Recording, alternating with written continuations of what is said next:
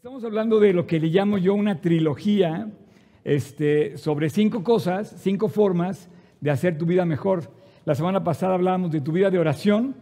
Eh, esta semana vamos a hablar de cómo mejorar tu iglesia. Entonces, la semana pasada tocamos cinco temas que tienen que ver con la humildad, que tienen que ver con pausar nuestra vida, quedarnos un poco con Dios y silenciar, o sea, ponernos en tono con Cristo. Hablamos de cómo eh, mejorar nuestro tiempo de oración y la fuerza que tiene que ver con que tenemos disponible en la oración. Pero ahora, gracias Champ, ahora quiero hablar de la iglesia. Cinco formas de mejorar la iglesia, porque te voy a decir algo, somos iglesia, pero aparte siempre hay cosas que mejorar en la iglesia. No, no existen las iglesias perfectas. Si tú estás esperando que esta iglesia sea perfecta, necesito que ores más por nosotros y que tú mismo veas de qué manera mejorar la iglesia, mejorar tu iglesia. Porque esta es tu iglesia, esta es nuestra iglesia y que a final de cuentas le pertenece a Jesús, no nos pertenece a ninguno de nosotros. Eh, quiero decirte que me apasiona esto porque, pues, la iglesia Dios diseñó que fuera una comunidad. Y bueno, como comunidad podemos hacer cosas mucho más que aislados. Dios quiso que viviéramos en comunidad y ha sido un ataque frontal durante estos casi dos años de pandemia, un ataque frontal para separarnos como iglesia, para separarnos como familia. Y el ataque frontal ha sido a esa unidad de la cual Dios quiere que nos mantengamos unidos como familias, en, los núcleos familiares. No se debe romper ese núcleo y tampoco se debe romper el núcleo de la iglesia. Quiero decirte que hay un movimiento eh, que empezó, este, este movimiento de la iglesia, como movimiento, empezó en un rincón del imperio romano prácticamente desapercibido para el mundo entero. Empezó en una ciudad menospreciada, eh, ahí en, Belén, eh, nace Jesús en Belén, luego se va a Nazaret, luego predica en Galilea, y pues en todo el imperio romano nadie pensaba que estaban haciendo el líder más y mejor identificado de todos los tiempos, Jesucristo. Jesús nació y hoy es el líder de todo el mundo más fácilmente identificable. Y en Jerusalén finalmente termina la historia donde se, donde se completa la iglesia y donde Él ordena y manda la iglesia. Y bueno, curiosamente este líder, Jesús, no dejó ninguna propiedad, no dejó ningún testimonio eh, material. Su única propiedad o, posesión era la ropa misma que traía puesta. Pues obviamente como ropa pues es perenne. ¿no? Eh, lo único que escribió, lo único que se relata que él escribió con su mano es algo que escribió, escribió en la arena que seguramente pues se borró antes de caer el sol. Y no se sentó en ningún trono, no tuvo sirvientes, esclavos, no tuvo un ejército, no tuvo soldados, no tuvo eh, eh, pues como un imperio, sin embargo, lo reconocemos como el rey de reyes, el señor de señores, cuyo imperio no tendrá fin. Eh, pero sin tener sirvientes, sin tener, sin tener soldados, sin tener esclavos, sin tener pues nadie a su servicio como un sirviente, como un soldado o como un esclavo, tiene un ejército de siervos, de hombres y mujeres que han vivido hasta dando su vida por Él. Y ahí surge la iglesia. Ese ejército de personas que somos nosotros es la iglesia. Eh, es el ser parte de esta iglesia, bueno, ser parte de este movimiento que surge justamente con su muerte. O sea, todo el mundo pensó que con su muerte Jesús iba a acabar su ministerio, que iba a acabar su mensaje, iba a acabar, ese movimiento los fariseos pensaron que al morir Cristo iba a acabar todo el problema. Eh, Pilato pensó, se acabó el problema, llegó a su, en su casa, a, su casa esa tarde y dijo, ya, se murió, ya, se acabó. ¿Cuándo se iba a imaginar que al tercer día la noticia resucitó? ¿Qué? y hasta la fecha no han encontrado el cuerpo y no lo van a encontrar. Yo he estado ya varias veces en Jerusalén y ahí dice que el cuerpo no está. En la tumba no está el cuerpo, resucitó.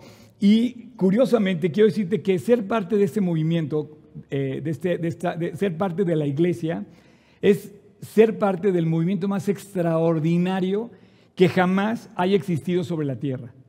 O sea, para que me entiendas, Jesús no vino a formar una ONG. Jesús no vino a formar una eh, gran compañía, IBM, Apple, no, no, no.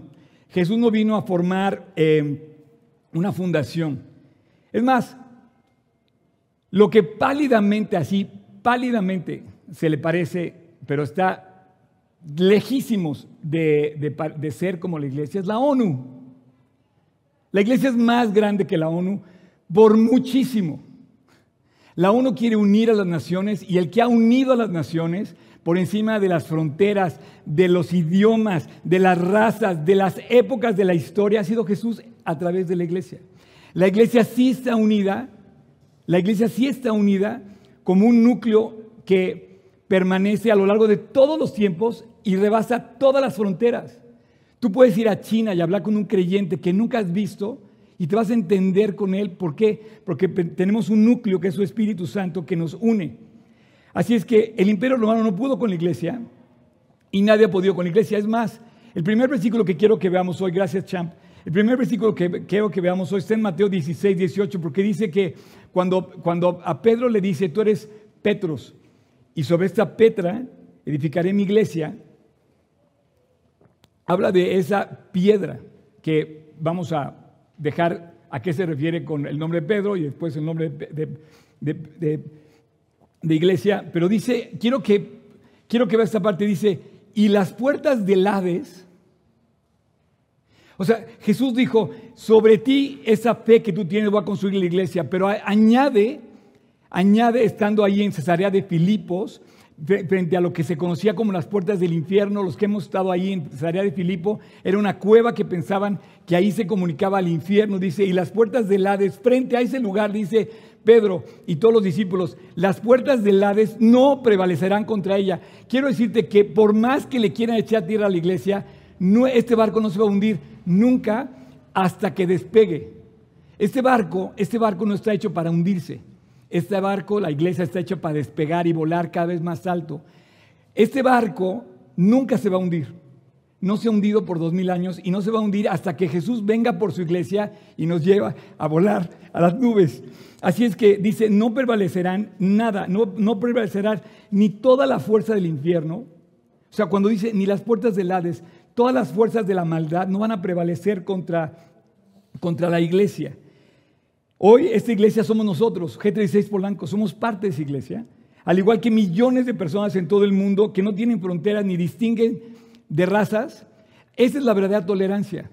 La tolerancia realmente que existe en una iglesia en donde, en donde hay una unidad profunda por el Espíritu que no tolera el pecado, o que lucha contra el pecado, o que combate el pecado, o que predica contra el pecado, porque es lo que Jesús vino a hacer, y que finalmente nos salva del pecado, o sea, y que finalmente nos dice como, como misión eh, eh, suprema de esta iglesia es salvar a otros del pecado. Y dice, vayan por todo el mundo y hagan discípulos a todas las naciones, y eso es lo que somos.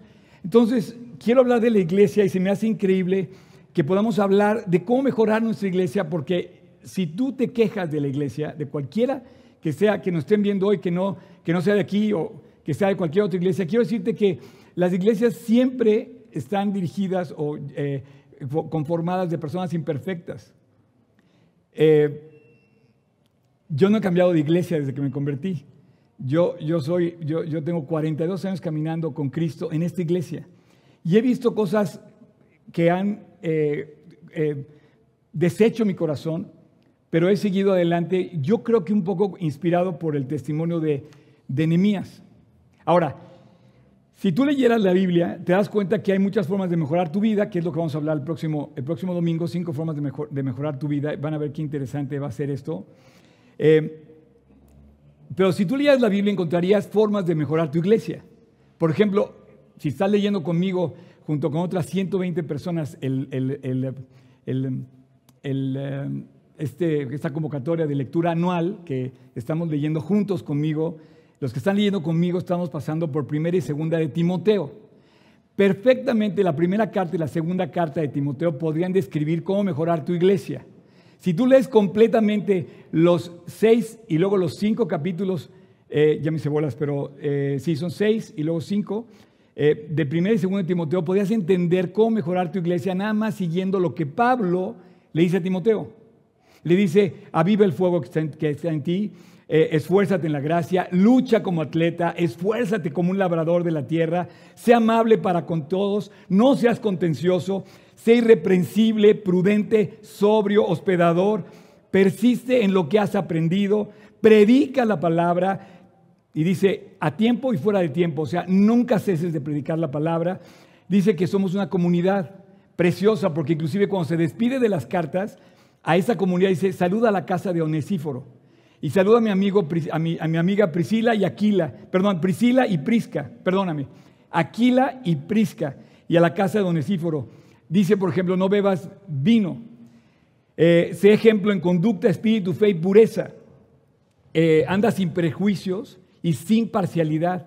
Y finalmente te dice también, entre otras cosas, que seas marido de una sola mujer. Entonces te va diciendo cómo la iglesia se va formando y va, va determinando una forma de vida extraordinaria de las personas que formamos parte de la iglesia.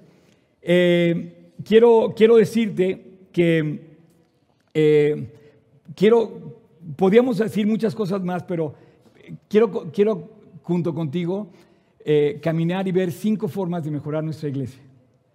Ahora vamos a hablar de cosas que te van a poner incómodo, pero te van a, estoy seguro que te van a quedar, porque yo ya he vivido, yo, yo, yo quiero vivir lo que, lo que, lo que, lo que estoy predicando.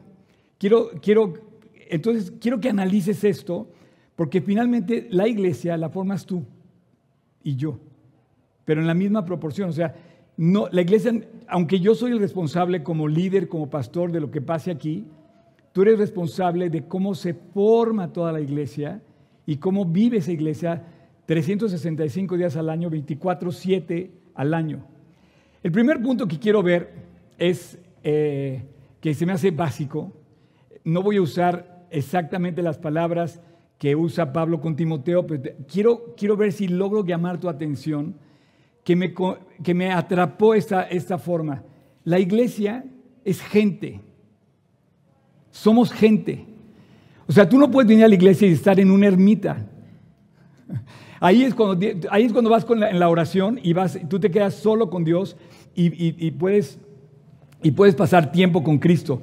Pero el primer punto que quiero ver cómo mejorar tu iglesia es cómo mejorar tu relación con las personas.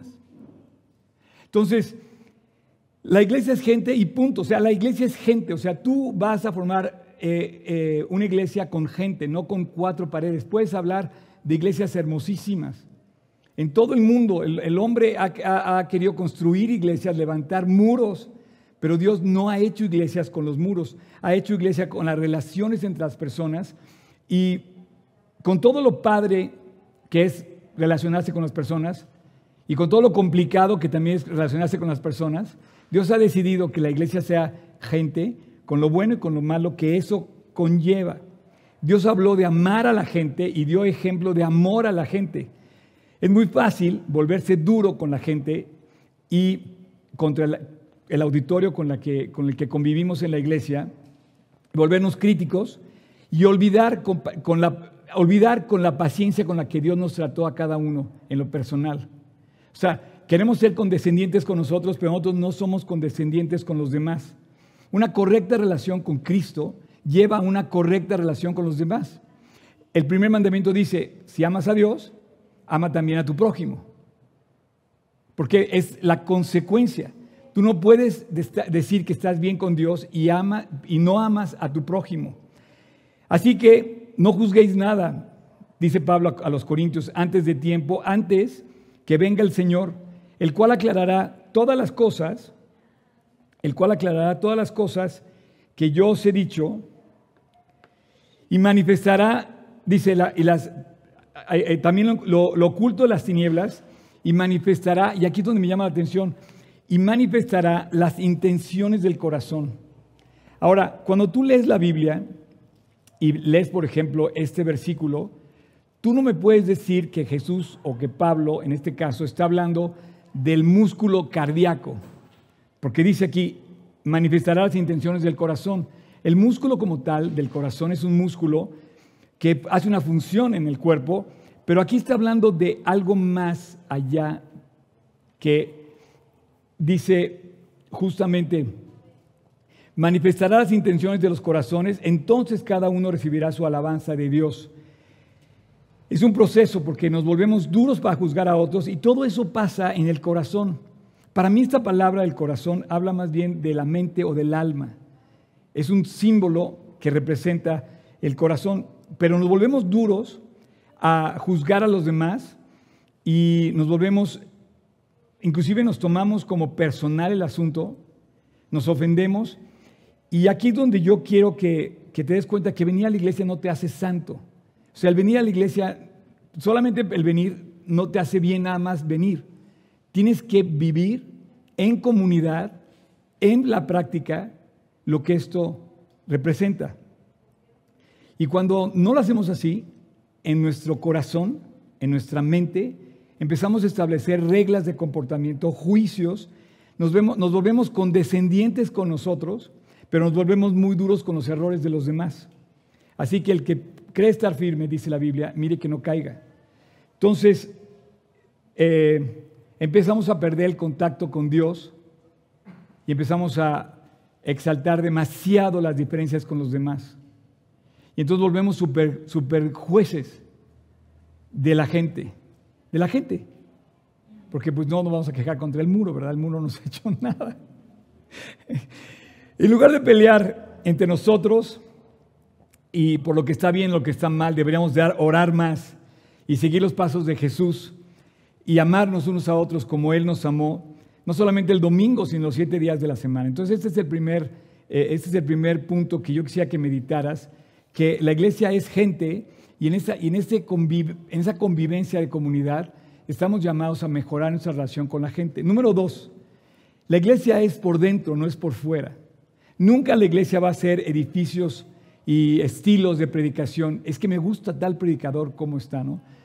E, Elías no pudo decir esto. Cuando Elías, cuando Elías fue alimentado en el desierto, curiosamente vinieron, por un lado, cuervos que le trajeron comida y por otro lado vinieron ángeles que trajeron comida. ¿Y quién es más milagroso? ¿Los ángeles o los cuervos? Ambos eran milagros. Imagínate un cuervo que, que baja, desciende y te deja la comida cuando estás muerto de hambre en el desierto. Era un milagro. Y cuando vinieron los ángeles que alimentaron a Elías, era igual de milagroso ambos hechos. Entonces, a veces pensamos que la iglesia es algo que vamos a lucir por fuera, pero la, iglesia no se puede lucir por fuera si no comienza por dentro. Si tú guardas rencores en tu corazón, tu iglesia no va a mejorar nunca, porque tú eres parte de esa iglesia que guarda rencores en el corazón. Entonces, eh, está basada, o sea, la religión del mundo, las religiones del mundo están basadas en lo formal y en lo externo. Y Dios nos guarde de hacer esto. De hecho, Jesús nunca construyó ni una iglesia, no levantó ni un muro, ni habló ni siquiera de hacer muros. Él comenzó en casas y así comenzó la iglesia. La iglesia tiene un inicio, a la muerte de Cristo y va a tener un final, la iglesia va a tener un final, ¿sabías? Estamos esperando ese final y espero que tú estés listo para partir cuando Jesús venga. Todas las creencias cristianas del mundo coinciden que Cristo va a regresar y que cuando venga Él va a arrebatar a su iglesia. Entonces, en ese corazón interno, interior, regenerado, valioso, Dios nos invita a mover todas las estructuras de entre el corazón. Y es aquí donde me encanta el pensar que nuestra iglesia puede mejorar si cada uno de nosotros, como ladrillos de esta construcción invisible, pulimos nuestro propio corazón, limpiamos nuestro corazón y guardamos de rencores unos con otros. A lo largo de 42 años, yo he visto personas desfilar por, la iglesia. Y he visto, he visto toda clase de argumentos. Es que esto, es que el otro, es que aquello, es que... Y posiblemente tienen razón. Algunos podría decir que, que están exagerando, como lo decía yo en el punto anterior, pero suponiendo sin conceder que tienen razón, ni siquiera ese sería, debería ser motivo de separarnos de la iglesia, porque no puedes caminar solo. Ustedes han corrido un maratón, ¿saben por qué los maratones no se corren solos? Porque se corren con miles y miles de personas. Y es increíble que vas en la carrera y no falta la persona que te dice, oye, vamos, tú puedes, levántate, sigue adelante, good job, tú puedes esto, puedes aquello. Y la verdad es fascinante ver lo que hemos podido lograr como iglesia en G36 Polanco. Quiero, quiero decirte que eh, aquí eh, vuelvo otra vez a tocar el tema del corazón, porque la Biblia te lo dice en una representación simbólica del corazón. Jesús, cuando habla en el Sermón del Monte, dice que donde está tu corazón es donde está tu tesoro. Evidentemente, aunque la palabra griega venga del original griego, corazón venga de cardio, eh, es un sentido figurativo el que está hablando. Porque donde esté tu tesoro, ahí va a estar tu corazón o viceversa. La lámpara del cuerpo es el ojo. Así que si tu ojo es bueno, todo tu cuerpo estará lleno de luz. Pero si tu ojo es maligno, entonces todo tu cuerpo estará en tinieblas. Así que si la luz que hay en ti es tinieblas, ¿cuántas no serán las mismas tinieblas? Tenemos que pensar en la iglesia como un contexto de relaciones, no como edificios, y aquí es donde empezamos a ver que es a lo profundo del corazón donde Dios quiere tocarnos. Entonces, la iglesia se construye por dentro, nunca se va a construir por fuera. Entonces, analiza tu, vida interior y, ve con Dios en, la, en la sumisión, en la alabanza, como decía ahorita Teo, decía, la alabanza de Dios es tú y Él, en lo íntegro. Y a lo mejor una canción de alabanza o de, adoración te ayuda a orar mejor y pone letras a lo que quieres decirle a Dios. Pero inclusive cuando no puedes, inclusive la Biblia dice que intercede el Espíritu con gemidos indecibles, que no puedes a veces describir, solamente gimes por el dolor o gimes por el anhelo o gimes por salir adelante o deseas un cambio, ¿no? Tres. Sigue el camino alto. Sigue el camino alto porque esta iglesia, como te decía, no se va a hundir. La iglesia nunca va a acabar. Eh, curiosamente, eh, la iglesia ha resistido la persecución a lo largo de todos los tiempos desde que fue formada. Es más, se inició con persecución y va a terminar con persecución. Tú a lo mejor eh, y yo gozamos en este país de, libertad para predicar la palabra, pero en el fondo siempre ha habido persecución. Por ejemplo, una de las personas que más me persiguió, y bueno, sé que me está viendo varias de mi familia, pero una de las personas que más me persiguió en mi vida fue mi propio papá. Y me decía que yo estaba mal y que a mí me habían lavado el cerebro y que, y yo así, papá, pero es que estoy inmensamente feliz. Y el gozo que fue para mí, que finalmente mi papá, antes yo no sabía, ¿verdad?, que iba a morir en unos meses, y el día de mi cumpleaños me dijo que qué quería de regalo de cumpleaños. Y esa noche, eh, esa tarde, le dije, papá, quiero, quiero hacer cuentas contigo, pero cuentas espirituales, cuentas en el corazón. Quiero que me regales saber que en tu corazón has tomado la decisión de invitar a Cristo a tu corazón. Y en esa, esa, en esa compañía, un mes antes de morir, me dijo sí. Y eso pasó, te, te lo digo fácil, pero eso pasó 35 años después de que me perseguía. Entonces es un hecho que la iglesia sufre persecución.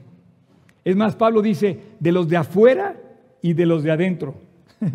Entonces, la verdad, los que permanecemos en la iglesia somos un grupo de valientes, no perfectos, que hemos resistido como un atleta y que nos hemos caído quizá, pero nos hemos levantado para seguir adelante porque nuestro estandarte lo lleva Cristo. Formamos parte de la estructura más extraordinaria que ha sido establecida en la tierra después de la familia. Yo también os digo, le dijo eh, eh, Dios a sus discípulos, se lo dijo a Pedro, que sobre esta piedra edificaré mi iglesia. Yo creo que cuando le dijo a Pedro la palabra Petros, tú eres Petros y sobre esta Petra edificaré mi iglesia. Está hablando de la piedra, porque Pedro, si tú lees a Pedro después en sus cartas, él dice que ellos son piedras vivas. Ellos son pequeños, pequeños piedras que construyeron la iglesia.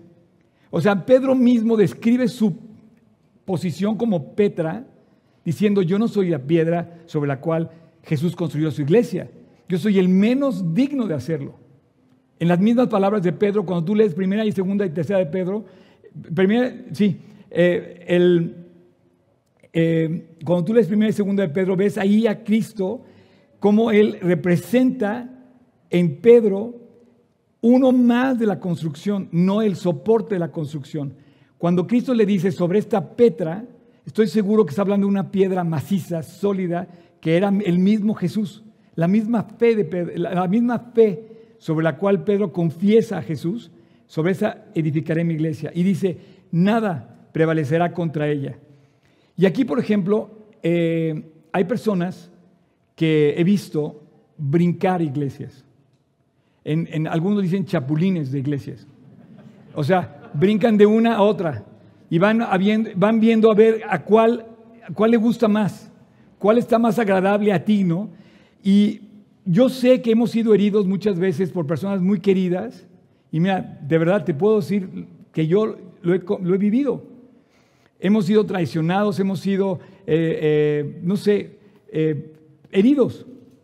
Pero esto podía llevarte a dos cosas, a permanecer fiel y afirmarte, o a correr y a huir, o a salir y, a, huir del barco, o sea, abandonar el barco. Sin embargo, Jesús dijo, nada va a poder contra la iglesia. Es más, yo, yo, no quiero, voy a hablar de varias cosas, pero no estoy pidiéndote nada. Porque esta iglesia y cualquier iglesia va a seguir con o sin ti. O sea, si tú corres de la iglesia, estás equivocadísimo. Porque a donde vayas, te vas a llevar tu persona. Y vas a volver a, experimentar lo mismo porque eso más bien está en el corazón de cada quien. Entonces, Cristo ofreció una promesa sobre la, eh, eh, eh, sobre la iglesia increíble. Le dijo a Pedro, ni las puertas del infierno, con todo lo que eso que haya querido incluir Jesús, ni las puertas del Hades van a prevalecer contra la iglesia. Esto quiere decir, fíjate bien, y especialmente en los momentos más difíciles de la historia, en los momentos más fuertes de la persecución, en los momentos donde más dura está la guerra contra la iglesia, dice, nada va a poder contra la iglesia. Y tú lo has visto, estamos en el siglo, o sea, haz la cuenta de dónde estamos y la iglesia permanece. Y es más, va a seguir creciendo la iglesia, por más que nos eh, aíslen en, en, cuarentenas y en, y en las casas. Así es que los tiempos más oscuros de persecución, de crítica, de ataques, la iglesia va a resistir todas las fuerzas del mal. Va a haber siempre, siempre un remanente fiel. Y yo quiero que tú seas remanente fiel y yo quiero, yo quiero ser ese remanente fiel. He visto, eh, yo, yo me convertí muy joven, yo me convertí a los 18.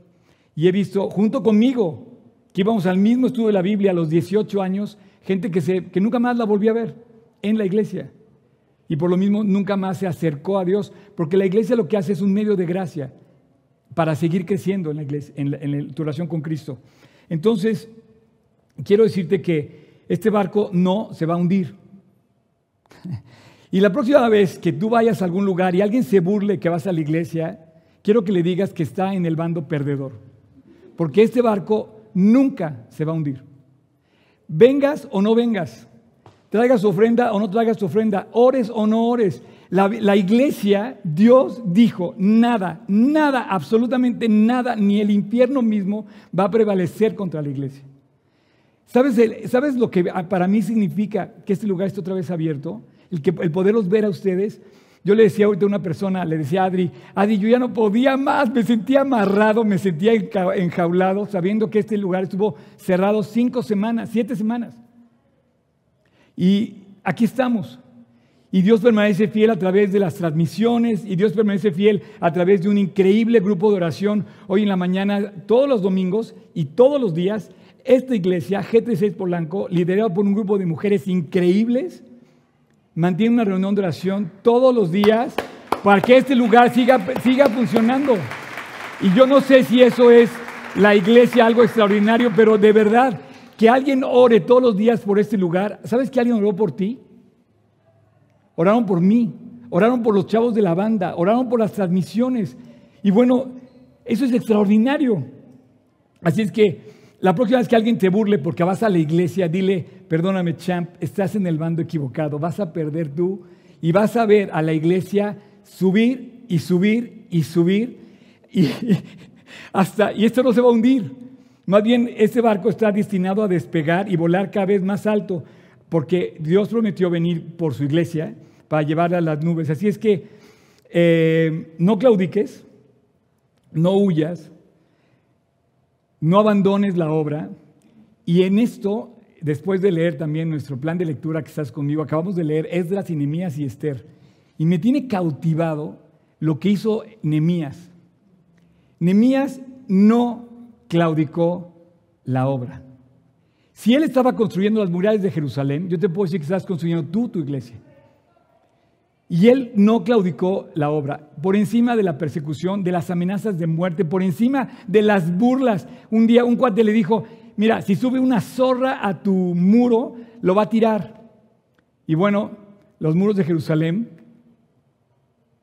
son todo, son todo una epopeya. Dice Jerusalén, Jerusalén, ¿quién ha caminado dentro de tus muros? ¿Por qué? Porque cuando has caminado dentro de la iglesia, cuando has caminado dentro de una relación con Cristo, te das cuenta que no hay nada que se le compare. Entonces, número tres, este barco no se hundirá y menos si tú sigues orando por el barco. Número cinco, este es uno muy bueno. Perdóname. Gracias porque... Y eso que soy contador público, ¿eh? Lo bueno que tienen que están poniendo atención. ¿eh? Me da muchísimo gusto que estén poniendo atención en, lo que estamos estudiando. Fíjense bien. Número cuatro. Aporta. Voy a, voy a manejar sana distancia. Ok. Yo me quiero ir para allá. Eh, Sabes que no te pido dinero, pero te tengo que decir y tengo que hablar de aportar. Es más, quiero confesarles que la iglesia como tal nunca me ha sostenido a mí. O sea, este saco me lo compré con mi dinero. Ustedes no aportan para mí, materialmente hablando. O sea, y no quiero, no quiero hablar de eso, nada más quiero aclararlo. Porque voy a hablar seriamente de lo que es aportar. Ahora, aportar, somos muy celosos de pensar, es que yo tengo mis cosas y pensamos, alguien nos vendió la idea de que lo nuestro es nuestro. Pero perdóname, champ, lo tuyo no es tuyo, es prestado. También lo mío, ¿eh? Y como decía ahorita también Teo, que me encantó, ¿dónde estás Teo? ¿Dónde estás? Allá estás. Me encantó lo que dijiste, porque nos estamos, le estamos devolviendo a Dios un poquito de lo que nos da. Si tú no has aportado a tu iglesia o aportado al servicio a Dios, le tienes una deuda. Quiero decirte que toda la Biblia, en toda la Biblia habla de aportaciones. Y quiero usar la palabra aportaciones porque en esta iglesia se aporta y no se ofrenda, se aporta. Porque hay mucha gente que aporta algo increíble. Por ejemplo, hoy en la oración aportaron su tiempo y su corazón para orar. Por ejemplo, yo pienso que hay tres formas de aportar materialmente, espiritualmente y em, económicamente. Materialmente tú puedes aportar en eh, especie. Y quiero decirte que nosotros tenemos una deuda con todos estos chavos que están aquí porque a ninguno se les paga. Pero, pero sí criticamos de que, oye, es que está tarde la transmisión. Es que no se escucha bien. Hay, hay, hay este, eh, me acuerdo cuando estamos en la transmisión, oye, es que hay, hay ruido en la transmisión. Pues sí, eh, esto es complicado. Y para que esto funcione necesitamos que funcione con recursos. Entonces, fíjate bien, quiero decir una cosa, todo en la vida tiene que hablar de este, de este de, dar. De hecho, la Biblia eh, aplica este principio de dar por encima de, todos. Cristo puso el ejemplo cuando dice que Él de tal manera nos amó y define la, manera de amar dando. Y lo, lo, profundiza cuando dice que es más bienaventurado dar que recibir. En el amor no hay temor, dice primera de Juan sino que el perfecto amor echa fuera el temor, porque el amor lleva, perdón, porque el temor lleva en sí castigo, de donde el que teme no ha sido perfeccionado en el amor. Y aquí está la razón por la cual podemos aportar. Nosotros amamos, y si puedes poner la palabra damos o aportamos, porque a Él, porque Él nos amó, nos aportó y nos dio primero. Si alguno dice yo amo a Dios pero aborrece a su hermano, es mentiroso. Aquí está la aplicación de lo que decíamos antes. Pues el que no ama a su hermano a quien ha visto, ¿cómo puede amar a Dios quien no ha visto? Jesús enseñó a dar, Jesús habló de dar y todos estamos invitados a dar más que a recibir. Tú eres más feliz cuando das que cuando recibes. Y Dios le ha dado a la iglesia un corazón súper generoso. Ustedes saben que la iglesia cuando nace, el imperio romano no tenía como tal la seguridad social hacia sus, más que a sus ciudadanos. había mucha gente que moría sin seguridad social en Roma, en el imperio romano, porque no eran parte del sistema eh, de castas exclusivo para el imperio. Es la iglesia la que formó en la historia los primeros hospitales. Los primeros cristianos dieron para sanar a otras personas que no cubría la seguridad social del imperio romano. Por ejemplo, así es que si alguien te vendió la idea de que lo tuyo es tuyo, no, nada más déjame decirte que la Biblia dice que recibimos y que damos, porque recibimos, por eso podemos dar, y que de su plenitud tomamos todos gracia sobre gracia para poder dar. Así es que yo te pregunto, ¿cuál ha sido tu aportación para mejorar esta iglesia? Te lo dejo a tu conciencia. Pero normalmente yo no hablo de la ofrenda. si ustedes se fijan, eh, en nuestra iglesia no, no pasamos la charola, ni pasamos la canasta, ni, ni hablamos de... Normalmente no hablamos, pero yo tengo que decirte que estamos llamados a dar. Pero muchas personas lo único que dan a, a esta iglesia ha sido críticas. Y somos muy ávidos a criticar. Hoy, ¿sabes qué? Es que el pastor me dice champ y no me dice mi nombre, ¿no? No sé. Pero mira, ve el ejemplo, checa el ejemplo. Checa el ejemplo. Quiero que ver si puedes poner primero, eh, Nemías 5. Nemías 5 del 18 al 19. Eh, se me hace fascinante porque Nemías, te digo, yo creo que Nemías es como mi libro favorito, de, eh, mi personaje favorito de, de, todos en la Biblia, pero claro que es difícil decir que, alguien tuviera un, personaje favorito en la Biblia y además después de Cristo, obviamente. En el versículo 18 dice, y lo que se preparaba cada día era un buey, o sea, toda una vaca, ¿no? Todo un animal. Dice, cada, día. O sea, había, había especie. Traían el animal y lo sacrificaban. Y luego decía, seis ovejas escogidas, no podía ser cualquier oveja, tenía que ser algo, o sea, tú no puedes dar a la iglesia algo que te sobra. Acuérdate de, las dos blancas de la, de la mujer en el templo cuando Jesús dice que es muy diferente dar lo que te sobra a dar de lo que te falta. Y la mujer, aunque dio dos blancas, que era la moneda más pequeña que había en el, el imperio romano, ella dice, dio mucho más que todos los ricos que dieron mucho, pero era de lo que les sobraba. Entonces, esto de dar, si te vas hasta Nemías, 500 años después, perdón, antes de Cristo, seis ovejas escogidas también eran preparadas para mí. Curioso. O sea, Nemías como líder dice, eran preparadas para mí. Aves. Y cada diez días vino en toda abundancia.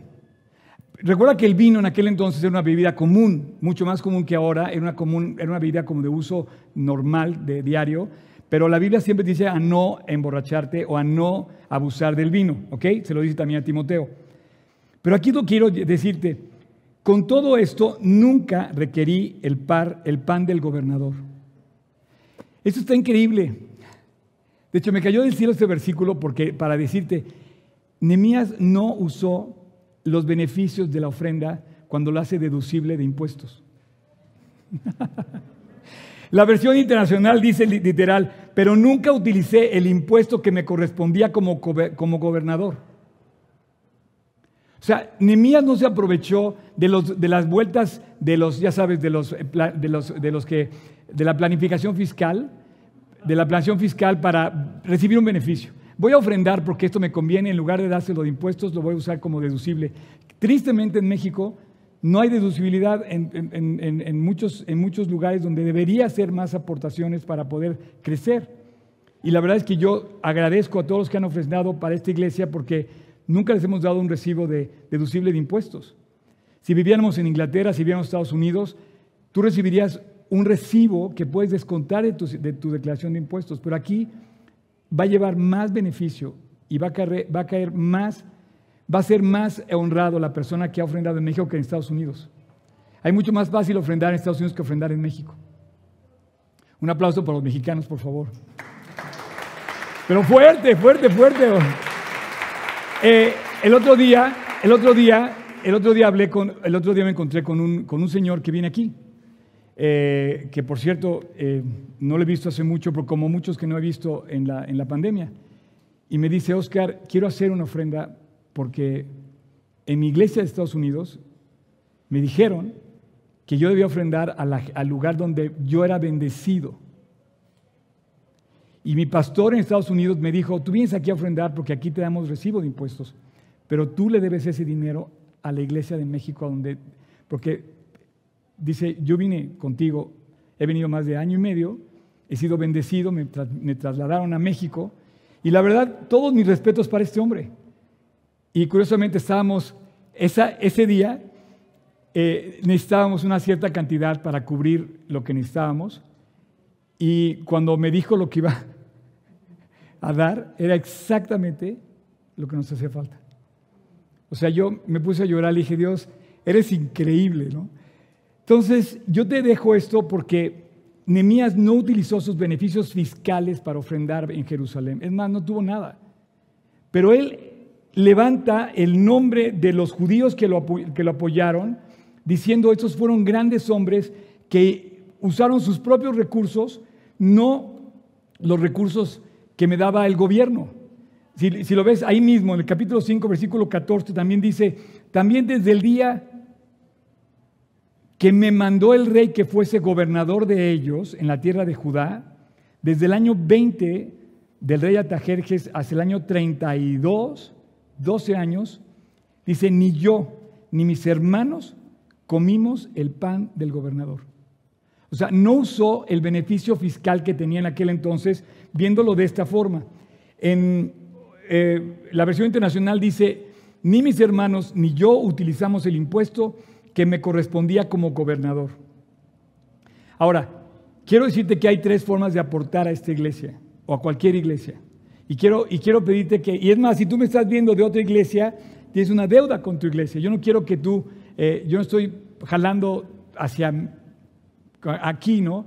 O sea, yo pienso que cada uno debe ponerlo en su corazón, porque además dice Dios que lo pongas en tu corazón, en tu mente, lo decidas y que además lo hagas con alegría, que lo hagas dando y que Dios bendice al dador alegre. Hay tres formas. Una es en servicio. Y no solamente los que hacen el streaming, o los que están la bienvenida, o los que están en los niños, o los que están en las transmisiones, en el diseño, en el audio. No, tú tienes, un, tú tienes un deber allá afuera de servir a Dios. Escúchame bien, tú tienes que traer a tu iglesia la aportación que Dios te dice de ir y hacer discípulos a todas las naciones 24/7. Y si venimos el domingo a, la iglesia, tenemos un compromiso el resto de la semana de en tu trabajo, en tu familia, en tu camino, en tu escuela, compartir el mensaje de Cristo porque ese es tu servicio real. Cuando tú hablas de Cristo, no me dejes a mí toda la chamba. Me dice, oye, Oscar, ¿puedes ir a hablar de Cristo a tal persona? Sí, te voy a decir que sí, pero tú también lo puedes hacer. Y para mí es un privilegio compartir el mensaje de Cristo y que me invites a hablar de Cristo a algún lugar. Me han invitado a muchos lugares. Últimamente he estado en varios funerales hablando de Cristo. Ese es uno. Dos, tú puedes aportar en tu oración. Tú quieres mejorar tu iglesia, tienes que orar por tu iglesia, comenzando por tu misma persona. Pedirle a Dios, quiero yo ser parte de una iglesia que construya. Quiero yo hacer la diferencia en mi iglesia. Si, a mí no me saludaron bien, yo voy a saludar bien a los demás. Mucha gente llega y me dice, oye, ¿sabes qué? Es que llegué y nadie me hizo caso. Le digo, ¿y por qué tú no saludaste? El teléfono me encanta el teléfono porque tiene dos extremos. Hay personas que nunca marcan el teléfono, que solamente quieren recibir llamadas. Pero tú también puedes marcar. Hoy hace mucho no he sabido de ti, ¿cómo estás? ¿Qué se te ofrece? Simplemente paso a saludarte, simplemente quiero mandarte un abrazo. Entonces, tú tienes el compromiso también de orar por otra persona y no solamente orar por la gente de la iglesia, sino ora por tu casa, ora por tu país. Quiero decirte con mucho eh, orgullo, a decir que es una palabra que no, se entiende bien en, nuestros términos, eh, pero, pero en inglés dice proud, o sea, como diciendo me gusta, decirte que el próximo jueves, que, justamente es eh, la fiesta de Yom Kippur, termina Yom Kippur, y que además es la fiesta de, Patrias de México, cumplimos mil días exactamente de nuestra campaña de oración, Minuto por México, todos los días a las 7 de la mañana. Si no estás orando por este país, tu país se te va a caer en las manos. No te quejes que no tienes chamba, no te quejes que no tienes seguridad social o lo que quieras, si no oras por México. Por supuesto, no te, no te quejes si no tienes salud o no, te tienes, o no tienes libertad o no tienes paz. Tenemos que orar por México y dice que Dios nos invita a orar en la Biblia por este país. O sea, ora por tu iglesia, pero también ora por tu casa y también ora por tu país. Y lo último que te quiero decir es que sí, estamos llamados a aportar económicamente. Y, bueno, eh, em, yo simplemente quiero aclarar que que necesitamos que esto se haga, porque como todos, eh, necesitamos recursos. Pero yo no te estoy pidiendo dinero y quiero aclararlo porque yo lo voy a hacer con, y lo vamos a hacer con o sin ti. El otro día venía y todo era un caos porque había habido varios, varios problemas, no había internet, no había no sé qué. Y dije, bueno Dios, voy a, voy a ir y voy a predicar con mi Biblia y haya micrófono o no haya micrófono, yo voy a predicar. Porque eso es lo que estamos llamados a hacer. Entonces, yo lo voy a seguir haciendo, pero sí te invito a que te sumes, a que hagamos equipo y entre todos hacemos que esta iglesia y todas las iglesias del mundo sucedan cosas increíbles. El otro día estaba oyendo a un hombre que de verdad, se los quiero contar, eh, secretario de Estado con el gobierno de Trump en el sexenio pasado, y estaba oyendo de un hombre de esa categoría de ese nivel, ese hombre sí puede cambiar la historia del, mundo. Secretario de Estado con Trump, que no tuvo, cuatro años no hubo guerras, y era el secretario de Estado, el, el jefe de la seguridad. Había sido director de la CIA, y de repente empiezo a ver su testimonio en Cristo. No, no, no. Mike Pompeo se llama. Y este hombre dice que su mejor preparación para ser secretario de Estado fue su iglesia. Se los dejo de tarea.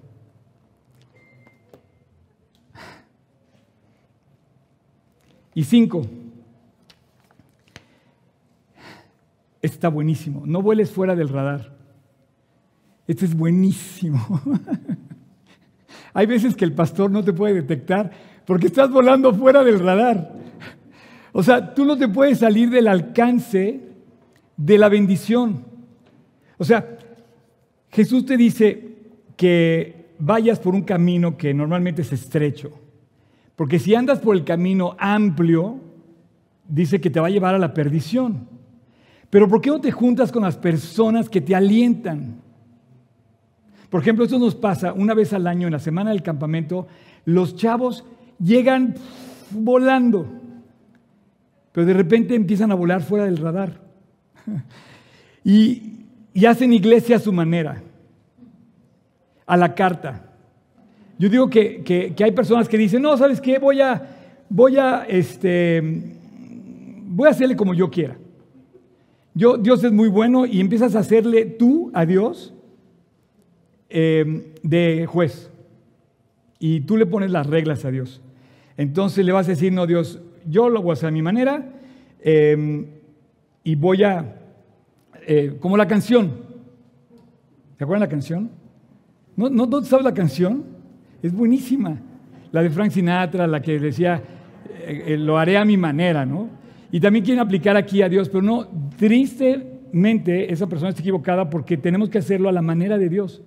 Esta Biblia está hecha para guiarnos a hacer las cosas y dice, si tú te ciñes a la palabra, todo te saldrá bien. Tenemos que andar en la palabra, tenemos que vivir en la palabra no te puedes dar el lujo de vivir fuera de la palabra.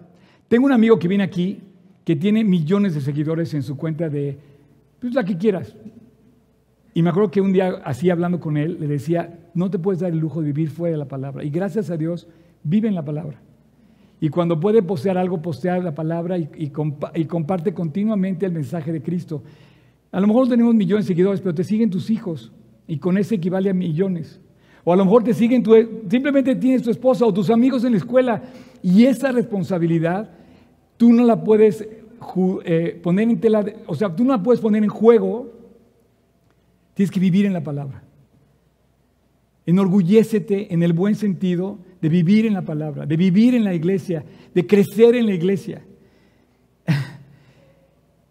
Tú necesitas pertenecer a alguien. ¿Ya vienen para acá, Cham? ¿Ya? pásale, pásale. Tú necesitas pertenecer a una iglesia.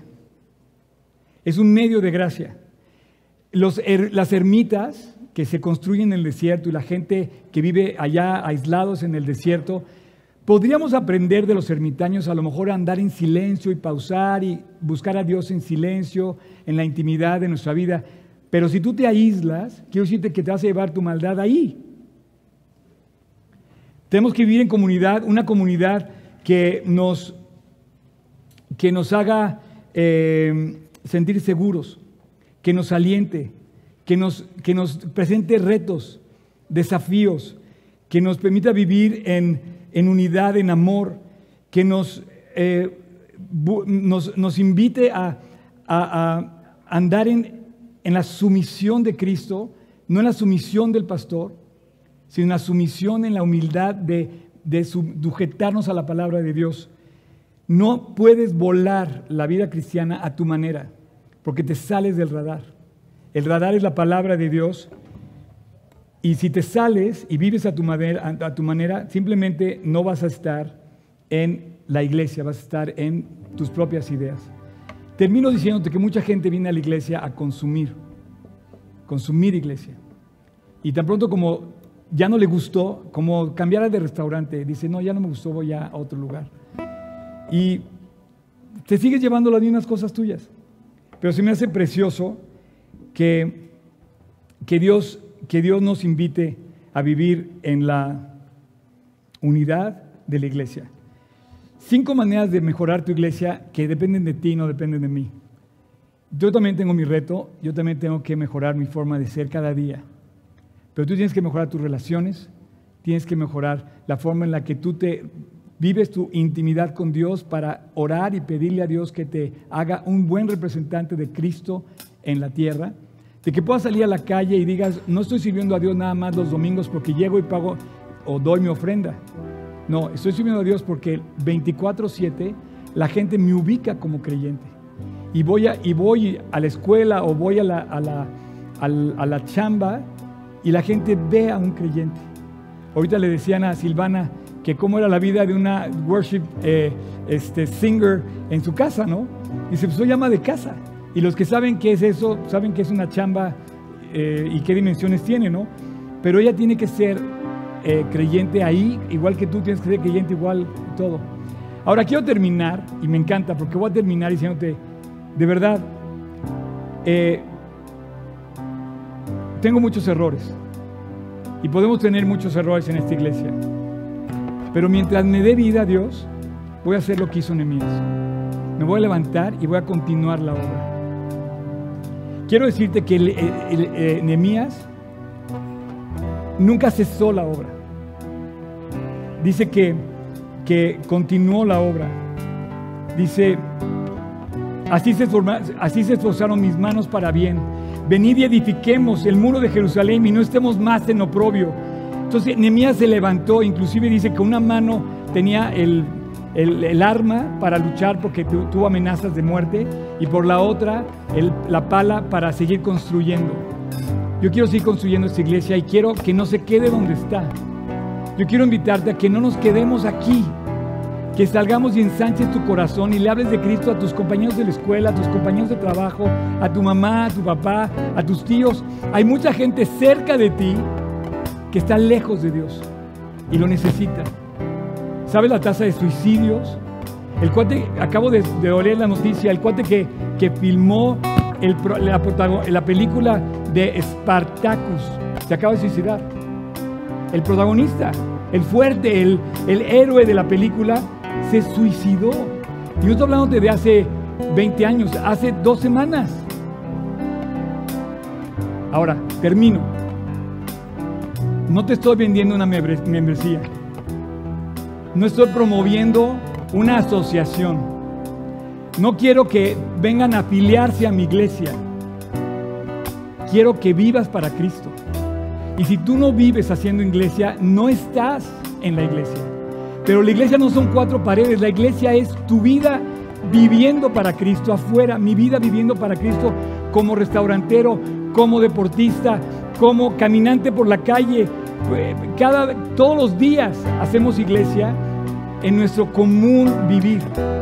No quiero afiliarte, no quiero darte una membresía, no quiero que tú eh, te, te sumes a mis seguidores. No, no, no.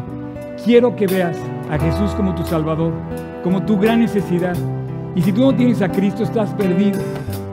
Y tienes dos posibilidades. Una, salvarte y servirlo. Eso es lo que hace la iglesia. La iglesia predica la salvación y dice que hace discípulos. Y los discípulos son los ejércitos de hombres y mujeres que por toda la historia han caminado sirviendo a Cristo y yo quiero ser uno de esos. Y te quiero, eso sí te quiero vender que seas un discípulo de Cristo, que seas una discípula de Cristo y que la próxima vez que se burlen de ti porque eres cristiano les digas, perdóname, pero te vas a tragar tus palabras cuando Cristo regrese y yo me vaya tú te quedes. Padre, muchas gracias por esta mañana, muchísimas gracias Dios por esta oportunidad de compartir tu palabra. Gracias por la iglesia, gracias por este lugar increíble. Gracias Dios porque tú has hecho que este lugar permanezca por muchos años. No, no somos perfectos, Dios, tenemos muchos errores y queremos que tú nos sigas puliendo y que tú nos sigas construyendo. Queremos seguir latiendo, Dios, como le decías a Timoteo, avivando el fuego que tú has puesto en nuestro corazón, esforzándonos en la gracia, predicando a tiempo y fuera de tiempo. Señor, te pido por G316 Polanco y sus miembros, que son la iglesia. Cada miembro de G316 Polanco participe o no participe de una ofrenda económica, es la iglesia. Y te pido para que tú limpies corazones, sanes corazones, unas corazones, corazones y nos hagas, Dios, discípulos que te sirvan en la calle, en el campo, jugando béisbol, jugando fútbol, lo que sea, en la escuela, en el trabajo, donde andemos. Dios, haznos discípulos que no nos contenga cuatro paredes. Dios, tú eres el líder y no se compara ni la ONU a esto que llamas tú la iglesia de Cristo que hoy vive y permanece hasta que tú decidas venir por ella. Te amamos Jesús. Gracias por este increíble mensaje de esta mañana. En tu nombre te lo pedimos. Amén.